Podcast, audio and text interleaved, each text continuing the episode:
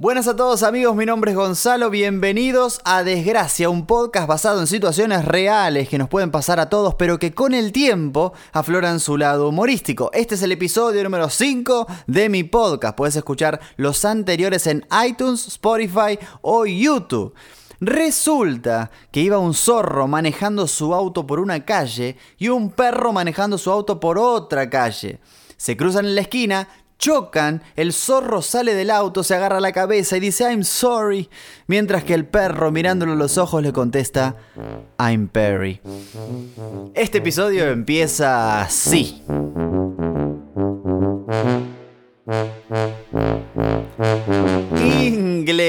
Mamá se había anotado en un curso de inglés y metió tres meses intensos porque íbamos a viajar a Estados Unidos.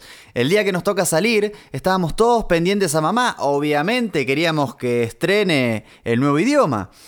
Al principio evitaba usar el habla mi mamá y prefería utilizar solo señas hasta que en el avión Llega el momento de pedir la comida, no le quedaba otra que hablar, estábamos todos muy pendientes. Mamá pregunta, ¿qué van a tomar? Así pido, voy pidiendo a la azafata.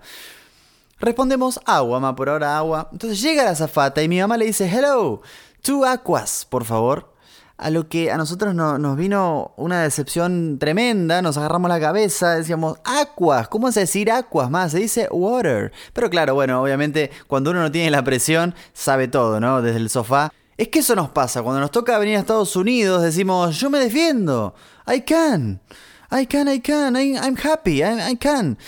Pensando que la gente te va a hablar como en el curso que estudiaste en tu país, what's your name, what's your favorite color, pero llegas acá y es what's up man, what you doing dude, what you doing man, welcome to Miami man, hey dude. Epa, bro, decís, ¿qué pasó acá? No, no, no English, no English, Spanish. Uno en la ignorancia inventa términos. En ¿eh? presentation, restoration, PlayStation. Pensamos que hablar inglés es que termine con Asian. O como en el caso de Kiko, del chavo, no sé si se acuerdan, que preguntaron en la clase, ¿cómo se dice león? Y uno contestó lion y gorrión, y Kiko contesta Gorion. Recuerdo estar recién llegado al país, aquí a Estados Unidos, y había una pareja delante nuestro, en la fila, que le estaban diciendo que ya podían pasar, se escuchaba que le decían que ya podían pasar, que eran los próximos para mostrar el pasaporte y todo lo que traían, pero ellos no entendían, y por las dudas agradecían, oh, thank you, thank you, oh, thank you, thank you, wow, thank you.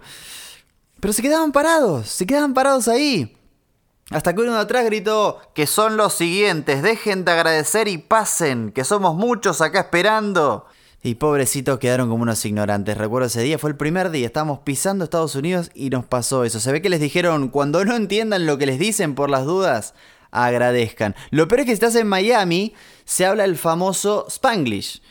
Entonces todo el tiempo tenés que estar switchando, cambiando de español a inglés o de inglés a español. Te dicen, abrís la window, por favor. Fui a pasear a mi dog y estuvo awesome. Nos pasó que estábamos en un lugar que queríamos alquilar y el hombre que nos guiaba y dueño del lugar solo hablaba inglés. Entonces nos hacía preguntas, nosotros lo debatíamos en español y después le contestábamos en inglés. Claro, si el tipo no entiende.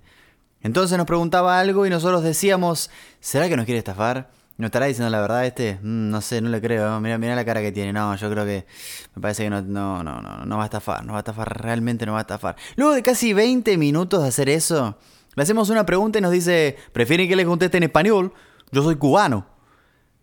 Había escuchado todo y entendido todo una desgracia realmente, es una desgracia muy difícil, es muy difícil. Entonces, eh, yo exijo que nos pongamos de acuerdo. O sea, bastante me cuesta el español que encima me tengo que estar cruzando de vereda todo el tiempo para entender los mensajes, los distintos idiomas.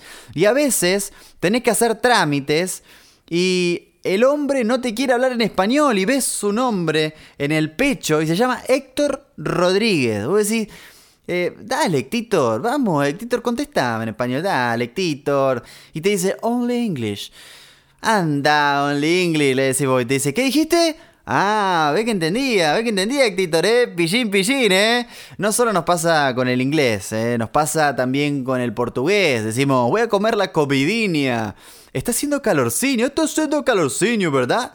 Somos un desastre, la verdad, una desgracia más que sumamos, pero bueno, estos son problemas de primer mundo, así que mm, recuerden que todos tenemos historias, todos tenemos desgracias, siempre lo insisto, pero creo que es así, estoy convencido de eso, así que mándenme sus historias para que en algún momento podamos compartirlos en, en próximos episodios, todos tienen una desgracia ahí guardada en el cajón, sería, sería una pena que no lo saquen del cajón, que me lo puedan contar, así lo puedo contar aquí en el podcast, y por supuesto agradezco, agradezco por escuchar, llegamos al quinto episodio de Desgracia, y esto fue todo, así que los saludo, hasta la próxima. Chao.